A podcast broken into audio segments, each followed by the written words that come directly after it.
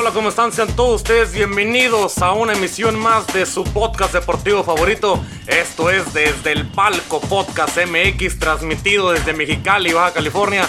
Los saludo como cada lunes y jueves. Es Rapadilla para traerles la información más relevante dentro del mundo deportivo.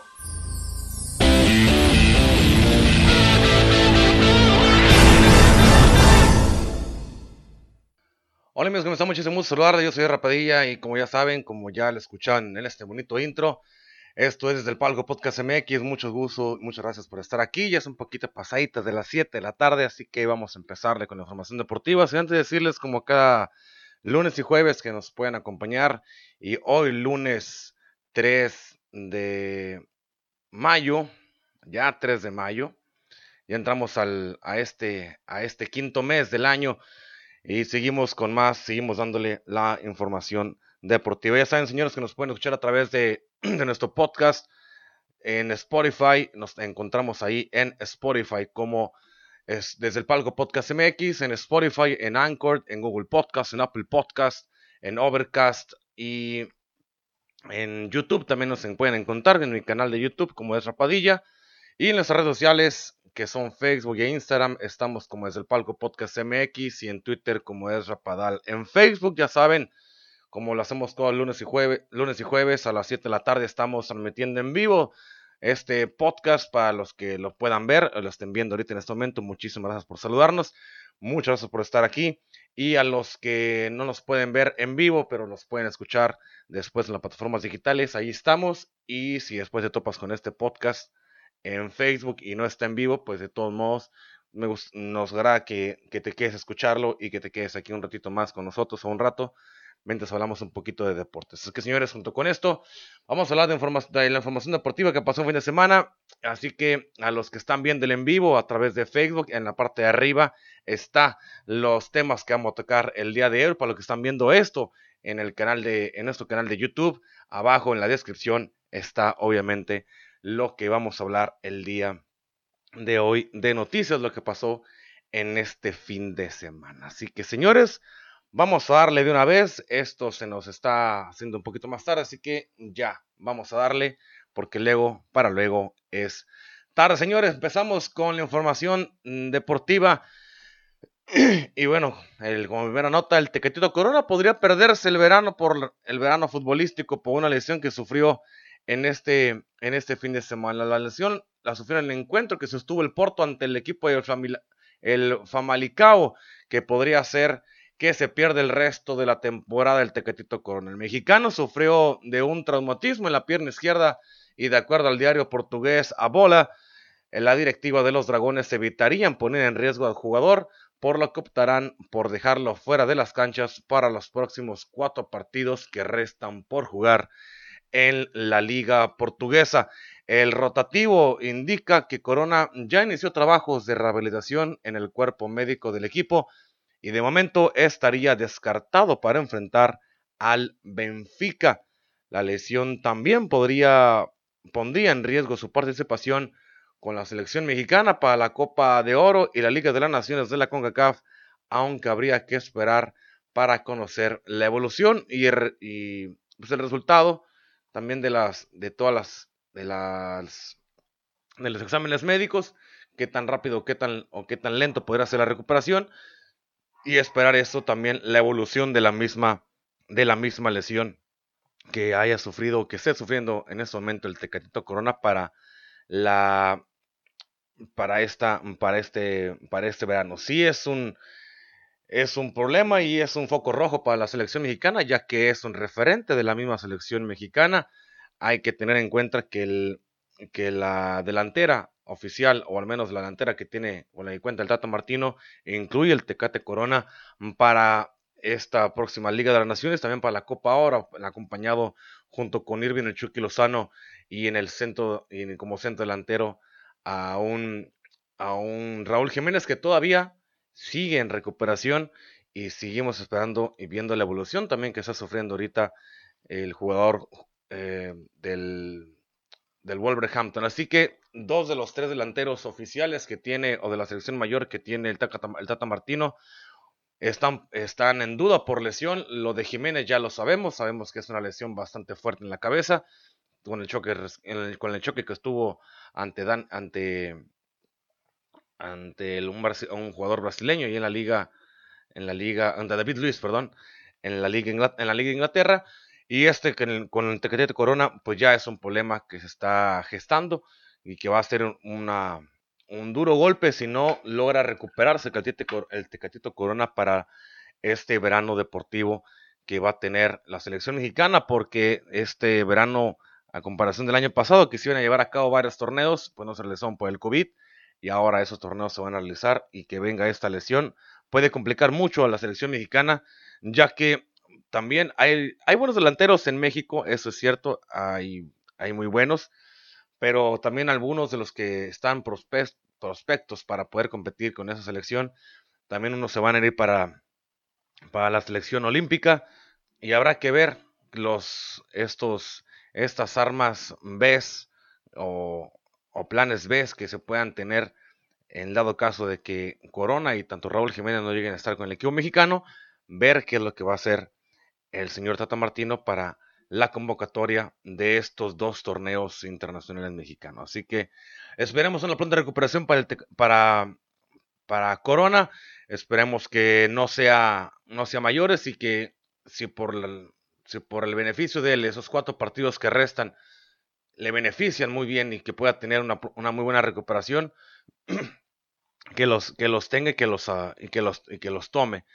No hay que, no hay que esforzarlo, no hay que demeditarlo no hay que precipitar las cosas que puede tener este, este partido, este equipo o este jugador. Hay que entender perfectamente bien que, las cosas se tienen que dar así y que no hay problema si no se recupera la forma en que se debe recuperar. Entendidos completamente. Así que esperamos una recuperación pronta y buena para Tecate Corona y que lo haga y que lo haga alguien que no, que no se precipite y que pueda estar en el verano con la selección mexicana. Eso lo esperamos, en verdad, espero se espera porque es un, es un jugador que sí, que sí daría, mm, da mucho potencial, da mucho power al equipo mexicano y el no tenerlo sí le podría, sí podría afectar al tipo de juego que maneja mucho el Tata Martino. Así que ojalá, ojalá se recupere, se recupere pronto. Señores, pasemos al repechaje de la Liga MX porque ya se acabó la temporada regular de la Liga, de la Liga MX, la Liga Guardianes 2021, eh, se terminó. Ya entramos a la, a la, semana de repechaje, ya, vamos ya sabemos quiénes son los que, van a, los que van a competir por esos cuatro lugares que faltan en la liguilla. Los primeros cuatro ya lo sabemos. Así que señores, aquí vamos a darles y decirles quiénes son los que están eh, todavía en la pelea por este puesto de repechaje. La liguilla guardiana está vuelta está a la vuelta de la esquina, ya se conocen las fechas y los horarios de los cuatro cotejos de reclasificación que se van a tomar en este fin de semana. El primero, el duelo se llevará a cabo entre el Atlas y Tigres el sábado, este próximo sábado 8 de mayo, en punto de las 19 horas en el Estadio Jalisco, hora de la Ciudad de México, hora del centro de México. Ese mismo día también más tarde a las 21 a 15 horas jugará Santos en contra de Querétaro en el estadio TSM eh, de, Santos. Ese partido a las 21 a, las 21 a 15 horas, horas también del centro de la Ciudad de México. Para el domingo se va a enfrentar, el domingo 9 de mayo se enfrentará León en contra de Toluca a las 7 de la tarde, hora del centro de México, ahí en el estadio No Camp, en el, en el estadio de León. Y por último, Pachuca enfrentará al equipo de las Chivas Rayadas del Guadalajara para cerrar, la, para cerrar la repesca el domingo a las 21 a 15 horas, a las 9 de la tarde con 15 minutos en el Estadio Hidalgo, también hora del centro de la Ciudad de México. Así está la reclasificación, esos van a ser los partidos que se van a tener para encontrar esa reclasificación y esa, ese pase para la para la liguilla. Los cuatro equipos que salgan triunfadores de este repechaje enfrentarán a la liguilla, entrarán a la liguilla, perdón, donde se medirán según la posición que tengan y cada uno de ellos, y depende también los que ganen, enfrentarán a Cruz Azul, que quedó en primer lugar, América en segundo, a Puebla, que terminó metiéndose como tercer lugar de la tabla general, y a Monterrey, que fueron los cuatro mejores clasificados en esta tabla general y que por consecuencia pasaron de manera directa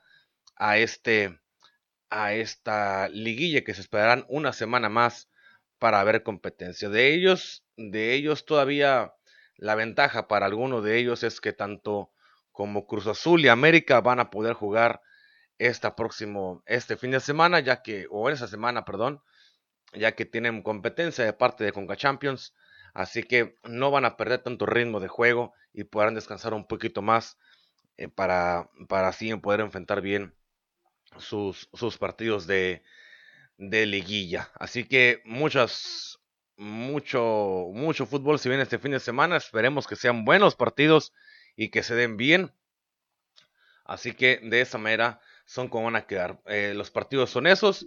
Santos quedó en quinto lugar, León quedó en sexto, Atlas quedó en séptimo con 25 puntos, Santos y León en quinto y en sexto con 26.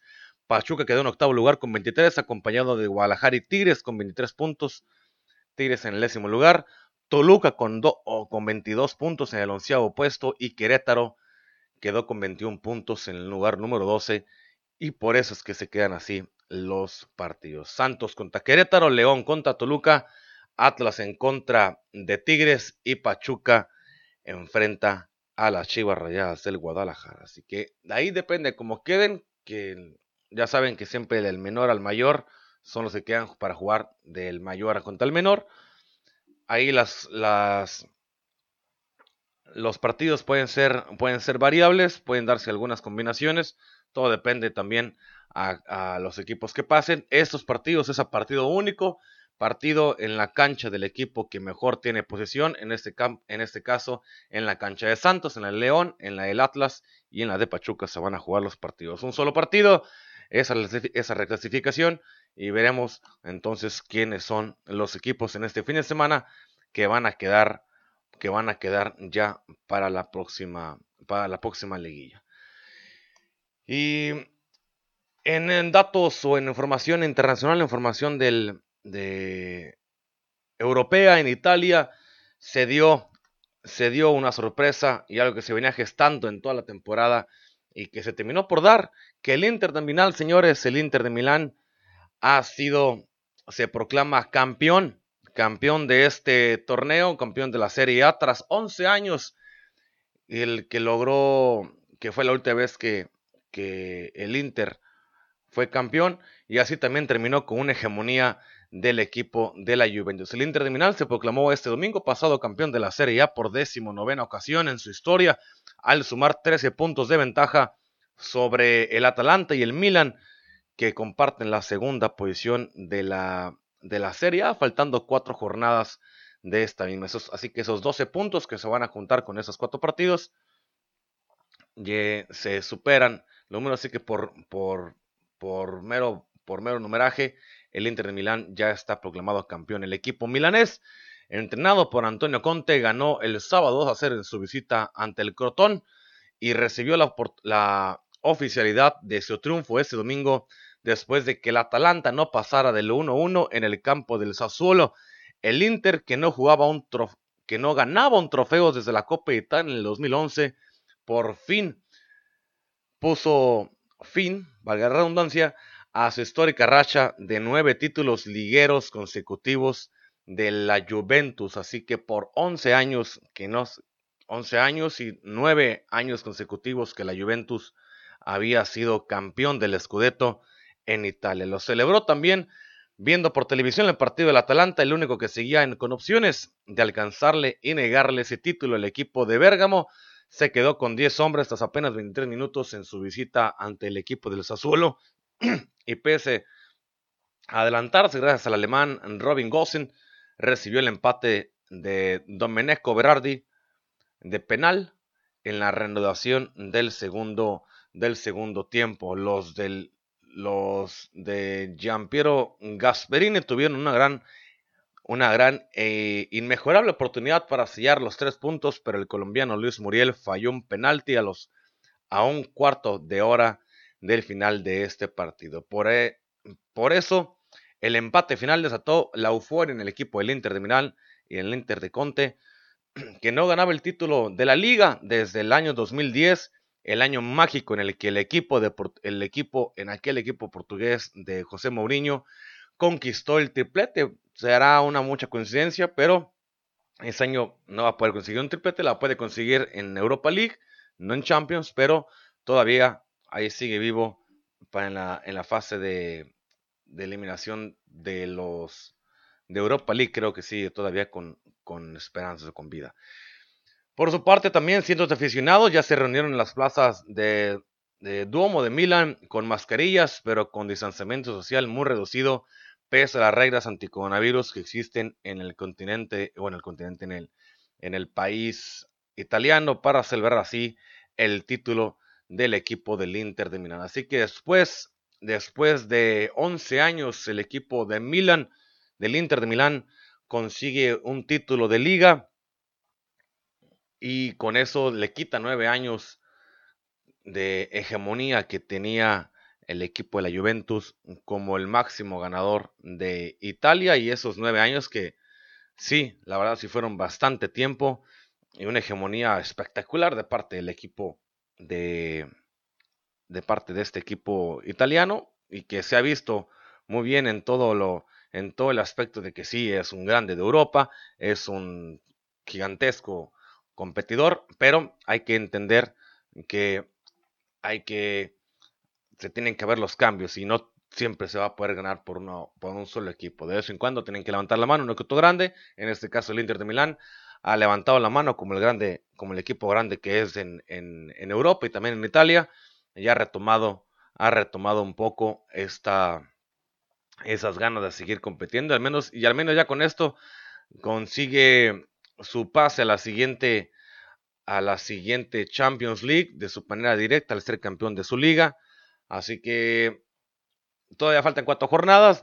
Quiero pensar que va a jugarlas demasiado tranquilo, demasiado holgado. O, va a intentar conseguir. Va a intentar conseguir la. Eh, no sé, tratar, de romper marca tratar de romper una marca por los puntos que, lleva, que lleva el equipo del, Inter de Milán. El Inter lleva hasta el momento 82 puntos de los 34 partidos que lleva jugados, 27 ganados, 7 empatados y solamente 2 perdidos son los que tiene el Inter de Milán a falta de 4 a falta de cuatro encuentros, a falta de 12 puntos todavía por encontrarse. Si llegase a ganar los 12 puntos, llegaría al total de, de 94 Así que podría llegar a esos 94 puntos. Ya el Atalanta va a ser imposible, lleva 69, al igual que la Juventus y al igual que el Milan. Así que después de tres jornadas, después de esas jornadas, el Atalanta, la Juventus y el Milan están empatados con 67 y el Napoli está con, 69, perdón, y el Napoli está con 67 puntos ahí peleando los puestos de, de Champions. Uno ya lo tiene el Inter, los otros tres puestos de Europa se los van a competir entre cuatro equipos. Y eso va a ser para mí ya va a ser un poco más interesante la Copa, el, torneo italiano, porque ya la Copa ya sabemos que la, va, que la tiene de ganar, la tiene ganada el Inter, ya nadie se la va a poder quitar. Acá lo, lo interesante va a ser el ver quiénes se quedan con las posiciones que avanzan a la siguiente Champions League. Eso para mí ya va a ser lo relevante para esos próximos cuatro partidos que se van, que faltan por jugarse en la liga en la liga italiana. De ellos, el Inter, bueno, el Inter va contra la Sampdoria, pero de los demás, la, Juventus va ese próximo domingo contra el Milan, un partido directo entre los equipos que van en tercer y cuarto lugar respectivamente y con puntos y con puntos iguales, así que el partido entre el Milan entre la Juventus y el Milan va a ser bastante va a ser bastante importante el, por su parte el Atalanta va de visita al Parma y el Napoli visita al, al Spezia. En las siguientes jornadas, Napoli va a recibir al Udinese. Entre ellos, el Inter va a jugar contra la Roma, un partido interesante. El Milan va a visitar al Torino. Y la Juventus visitaría al Sassuolo. Y así serían hasta la jornada número hasta la 38, donde el Atalanta se enfrentaría al Milan en un partido también de un partido directo. Y el Bolonia recibiría a la Juventus. El Inter va a recibir al Udinese. Napoli va cerrar el torneo contra el Gelas Verona y esos son los equipos que están al menos en la parte más alta de la liga de la liga italiana. Va a ser, se va a hacer muy interesante. hay dos encuentros directos entre los cuatro equipos que están peleándose posiciones de Champions. Así que va, puede terminar bastante interesante la, la, liga allá en la liga allá en Italia. Así que esperemos que termine bien. Yo espero que termine bastante bien. La verdad soy no veo mucho la liga italiana, pero cuando está de esta manera estructurada y que, y que puede brindar un buen espectáculo para el final de la temporada, siempre es agradable voltear a verla y darle o echarle ese ojo, como dicen, para, para disfrutar del, del, de lo que tiene que entregarnos el, el, el fútbol en Italia.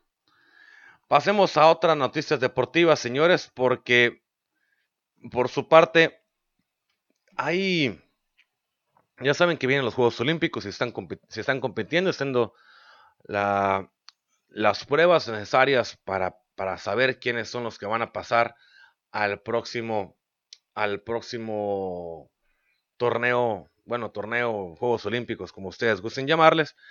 Y uno de ellos, o al menos algo que podemos disfrutar nosotros como mexicanos, es que un mexicano más ha, obtenido su pase a los próximos Juegos Olímpicos de Tokio 2021.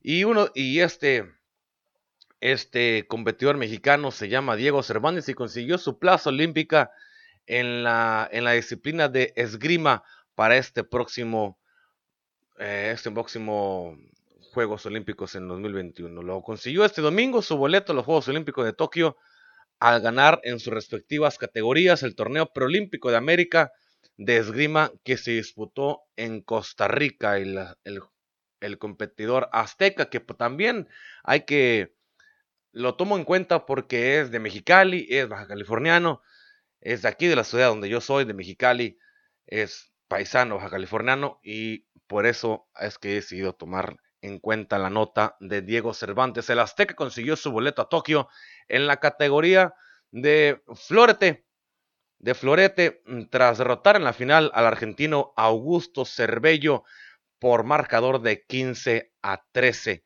Para llegar hasta la final, el mexicano tuvo que vencer al peruano Federico, Federico, Federico por 15 a 3, al colombiano Daniel Esconzo por 15 a 13 en una reñida semifinal y con eso llegó hasta la final donde logró logró imponerse al argentino por 15 a 3. Así que felicidades en ese torneo preolímpico que se disputó el sábado y domingo en Costa Rica y entregó en total seis boletos para Tokio 2020 y pues este boleto el principal o al haber conseguido al, al haberlo conseguido no lo hizo solamente de que ah pues lleguemos y ya sino que lo hizo ganando la medalla de oro en el torneo olímpico y se clasificó como el mejor en la zona de América, en la, parte de esgrima, de esgrima. Así que para el mexicano, para el baja californiano y el mexicalense, el cachanilla, muchas felicidades para él. Es un verdadero honor tener a más mexicanos compitiendo y en las máximas, en las máximas competencias como lo son unos Juegos Olímpicos, que es a lo más que que los competidores, que un competidor mexicano o que un atleta mexicano o un atleta general, hablando del mundo, es a lo que es el máximo aspirar, que es el poder llegar a una competencia olímpica, a unos Juegos Olímpicos de esa manera y poder representar a tu país en el máximo torneo de, que existe a nivel del mundo. Así que muchas felicidades para Diego Cervantes, un mexicano ejemplar. Y junto con él, junto con Diego Cervantes, también se nos van dos plazas más que México también consigue. Pero en este caso, México las consigue en un evento o en una disciplina en la cual ya tiene medallas y varias de ellas y México es parte de la élite olímpica. Y estoy hablando precisamente de la disciplina de clavados. Eh, por su parte, en la Ciudad de México, Randall Willers y Aranza Vázquez dieron dos plazas más para México a los Juegos Olímpicos de Tokio en la Copa del Mundo de Clavados que se realizó en la capital japonesa. Dos, dos clavadistas aseguraron las cuotas al clasificar las semifinales en las pruebas individuales de plataforma de 10 metros y en el trampolín de 3 metros respectivamente en el complejo acuático de la ciudad de Tokio. Allá donde van a ser los juegos, ya saben al menos lo que es avanzar y competir en este, en este complejo en este complejo acuático. Ambos mm, pasaron o ambas competidoras eh, pasaron a la final en sus respectivas pruebas con un cuarto lugar. Randall hizo un total de 467 puntos, 467.85 puntos, mientras que Aranza contabilizó 330 puntos, puntos 75 unidades y así buscarán subir al podio en la madrugada de este martes. Eh, es para hoy martes, bueno, hoy es lunes, ya que entra esta madrugada de martes es cuando van a competir en las finales respectivas cada una de ellas y van a intentar buscar esas plazas. Bueno, ya las plazas ya las tienen, pero intentarán quedarse con alguna de las medallas. En la segunda plaza olímpica de esta es la segunda, esta, perdón, la segunda plaza olímpica para, para Randall, para Willa Randall, ya que con antelación ganó con Iván García, el muchacho, en los sincronizados de 10 metros la medalla de plata en el certamen japonés, donde participan 50 países.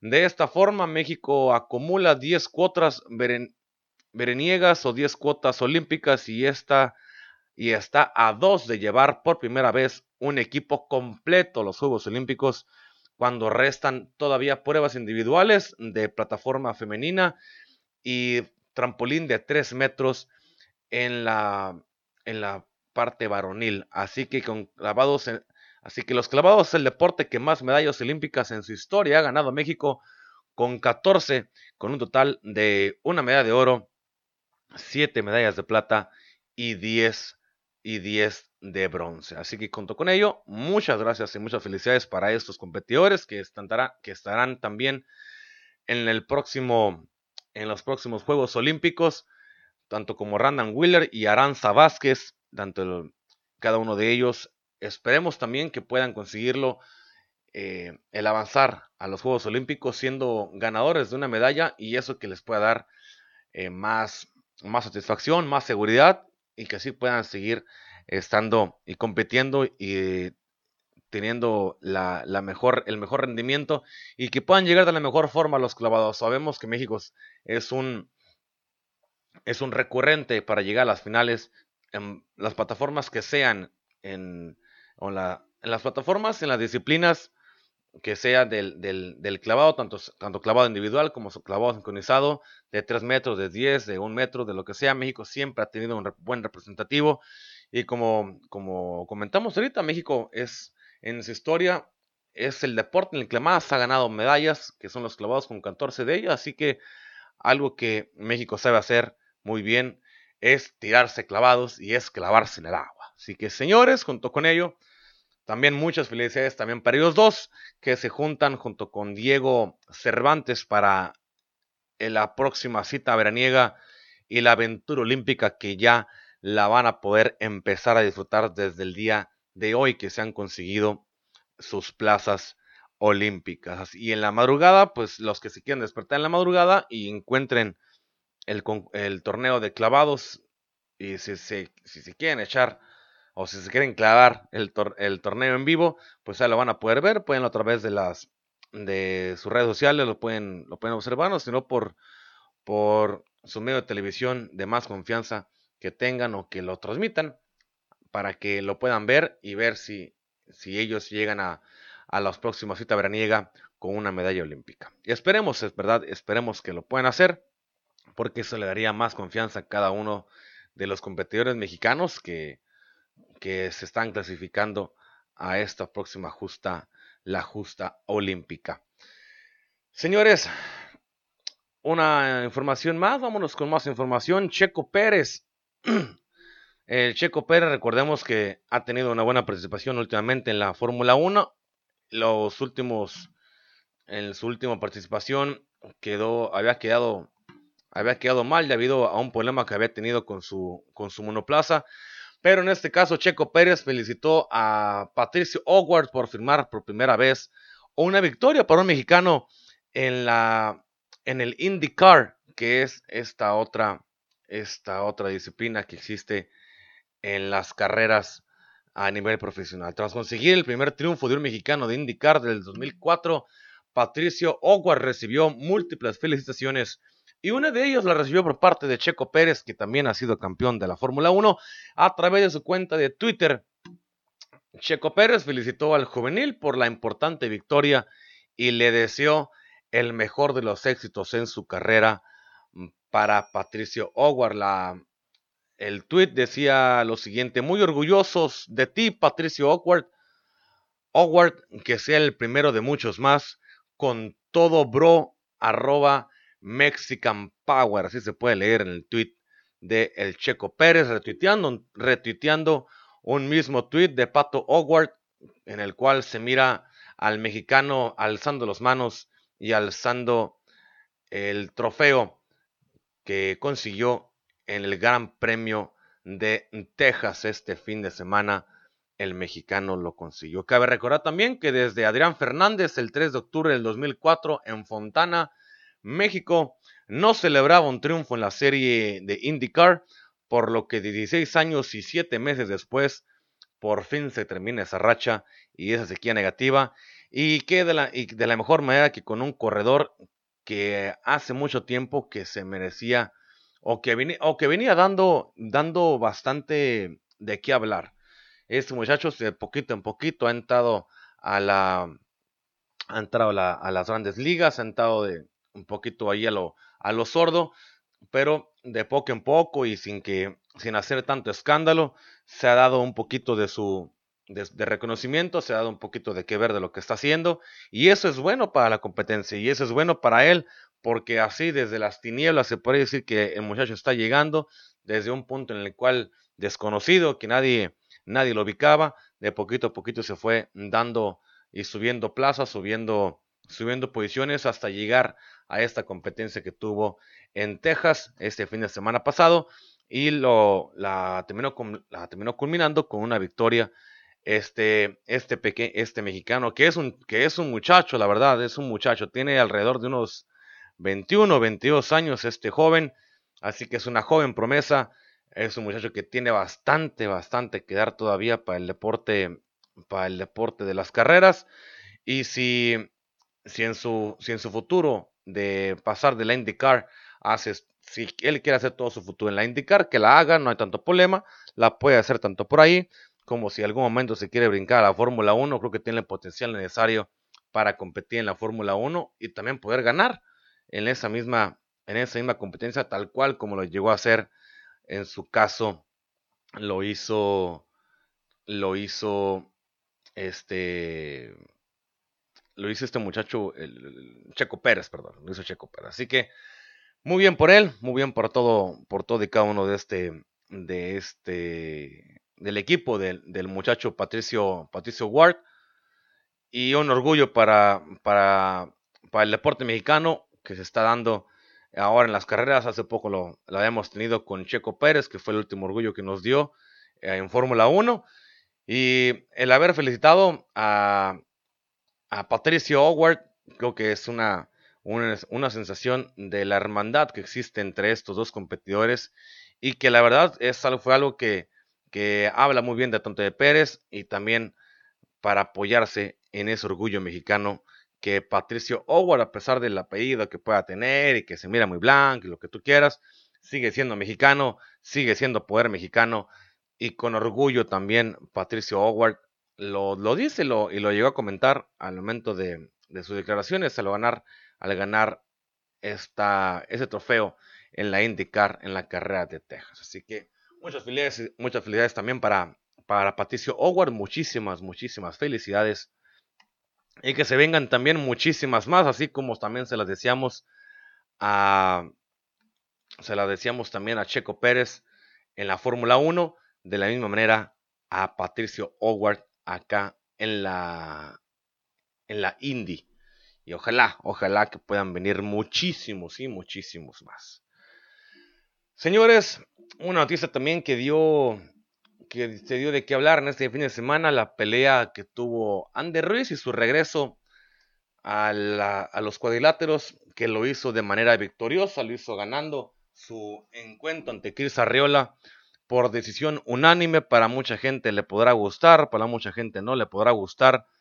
Pero aún así, Chris Arriola fue derrotado por Andy Ruiz en su regreso al ring, un destroyer renovado que se llevó el triunfo tras los 12 episodios por decisión unánime en un combate que fue bastante intenso. Yo lo miré intenso, yo lo miré cerrado.